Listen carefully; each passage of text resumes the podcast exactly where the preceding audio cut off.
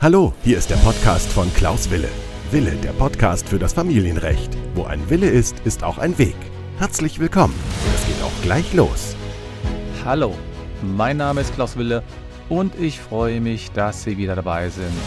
Heute geht es um das Umgangsrecht. Warum ist es so gefährlich, sich an vereinbarte Telefontermine nicht zu halten? Darum geht es heute. Es geht also heute um die Frage, was passiert eigentlich, wenn ich mit meinem Ex-Partner vereinbare, dass er zu bestimmten Zeiten mit dem Kind telefonieren darf und ich halte mich nicht daran.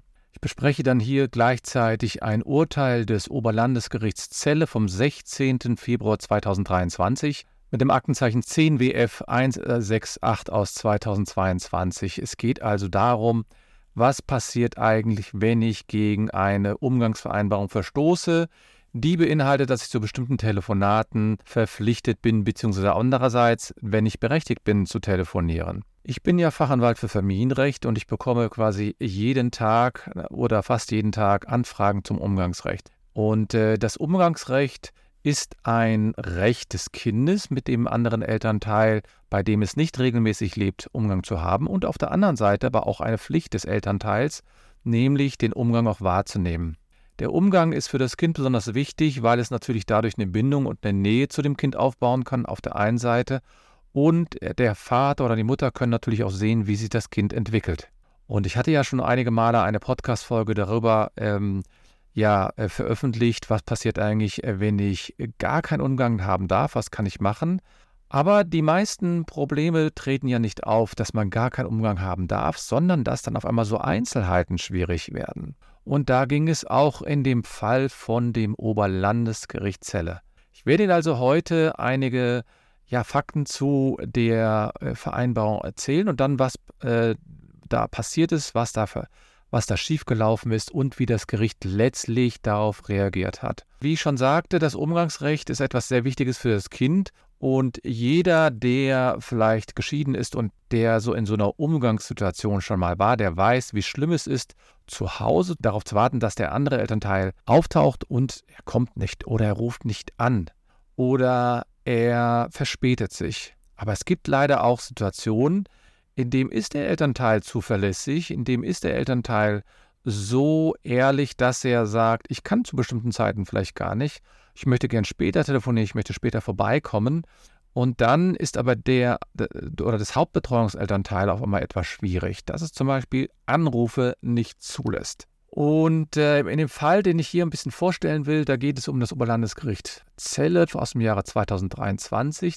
Da wurde im Rahmen eines Umgangsverfahrens eine Umgangsvereinbarung getroffen und da war unter anderem geregelt, dass der Kindesvater jeden Samstag mit dem Kind telefonieren darf. Nun, warum diese Umgangsvereinbarung so lautete, das wird im Urteil nicht mitgeteilt, aber zumindest ist es eine Vereinbarung, die durch das Gericht, durch das Amtsgericht gebilligt wurde. Und dann kam es aber dazu, dass kurz nach der Vereinbarung schon es die ersten Probleme gab, nämlich die Mutter ließ die Telefonate nicht zu. Sie verhinderte sie. Dann beantragte der Kindesvater, ich sage mal nur zwei, drei Monate nachdem eigentlich die Umgangsvereinbarung getroffen wurde, einen Antrag auf Verhängung von Ordnungsgeld gegen die Kindesmutter. Dieses Ordnungsgeld wird verhängt, wenn derjenige, der Umgang gewähren muss, auf einmal diesen Umgang nicht gewährt, weil er beispielsweise das Kind nicht herausgibt, weil er beispielsweise äh, das Kind verspätet herausgibt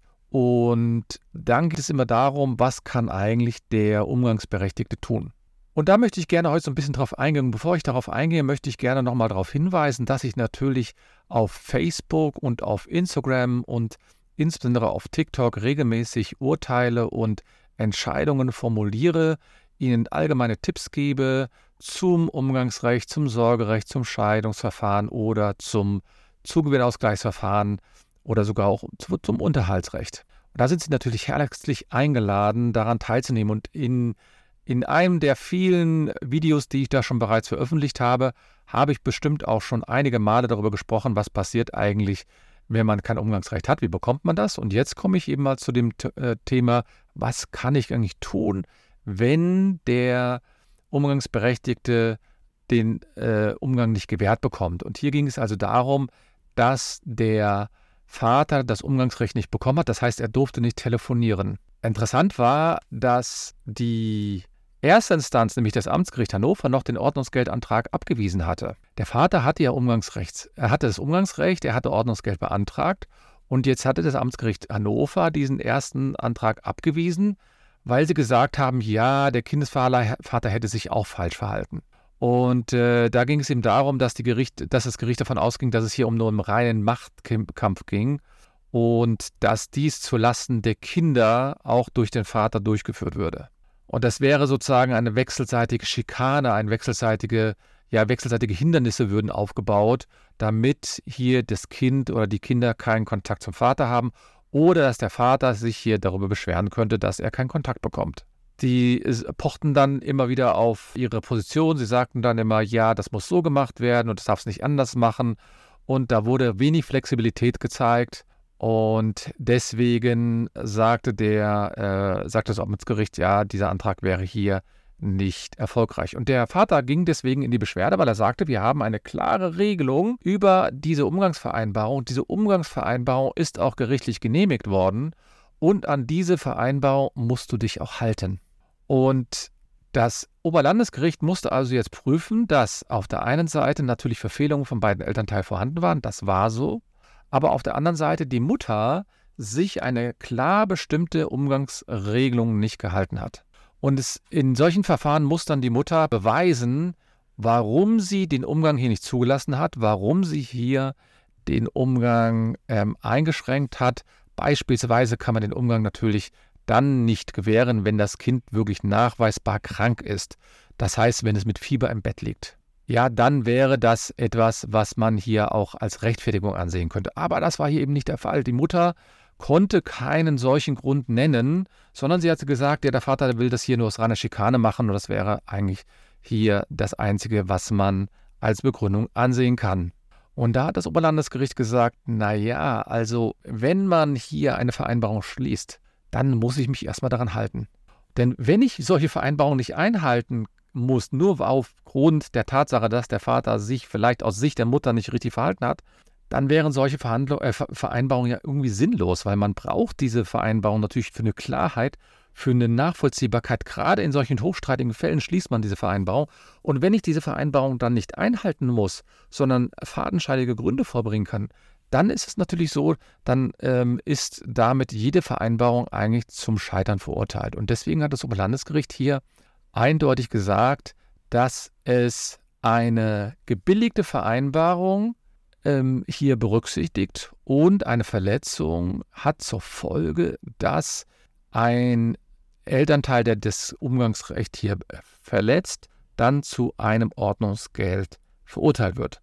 Man muss natürlich sagen, dass hier die Regelung ähm, ganz klar war, mit klaren Daten und so weiter. Aber Landesgericht hatte die Entscheidung vom Amtsgericht aufgehoben und dann zugunsten des Vaters entschieden. Und gegen, den, gegen die Mutter wurde dann ein Ordnungsgeld in Höhe von 150 Euro angesetzt. Man muss also wissen, dass wenn ich eine Vereinbarung vor dem Oberlandesgericht oder vor dem Amtsgericht getroffen habe über das Umgangsrecht, dann führt das in der Regel dazu, dass ich mich daran halten muss. Und wenn ich mich nicht daran halten möchte, dann gibt es nur eine Lösung, nämlich ich muss eine Abänderung beantragen. Diese Abänderung kann ich beim Oberlandesgericht, äh, beim Amtsgericht beantragen.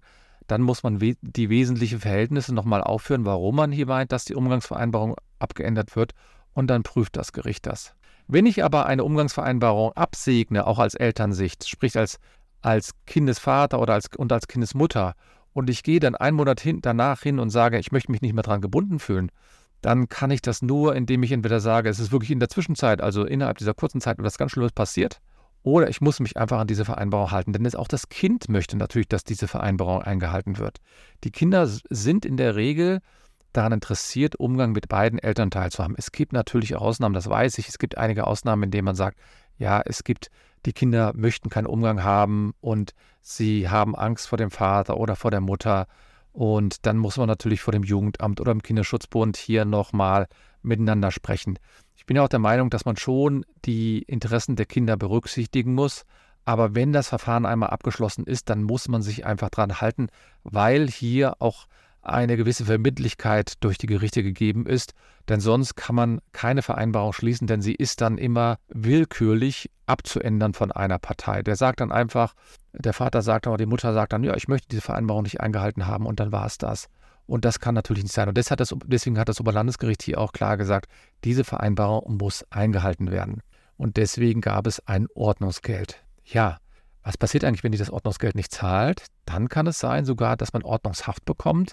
Das ist aber eher der seltenste Fall. Normalerweise, also 150 Euro wird man gegebenenfalls auch in Raten zahlen können und sich in Zukunft auch an die Umgangsvereinbarung halten. Nun, ich lade Sie natürlich alle ein, in Zukunft auch wieder meinem Podcast zu folgen. Ich habe natürlich ähm, in der nächsten Zeit regelmäßig wieder auch Videos auf TikTok veröffentlicht oder Sie können gerne auch in meiner Gruppe im, dran teilnehmen zu äh, Lives oder Sie können dort Hinweise erhalten, Sie können Fragen stellen oder bei TikTok habe ich eben fast jede Woche mindestens vier, fünf neue Videos oder mal ein Live oder, oder, oder. Also es gibt eine Menge Content, den Sie bekommen können. Und falls Sie äh, darüber hinausgehende weitere Informationen haben wollen, ein Beratungsgespräch zum Beispiel, dann können Sie sich auch gerne an mich wenden. Anwalt.anwalt-wille.de ist meine E-Mail-Adresse und da freue ich mich von Ihnen zu hören. Das war die neue Podcast-Folge. Mein Name ist äh, Rechtsanwalt Klaus Wille. Ich wünsche Ihnen einen schönen Tag und nicht vergessen, wo ein Wille ist, ist auch ein Weg.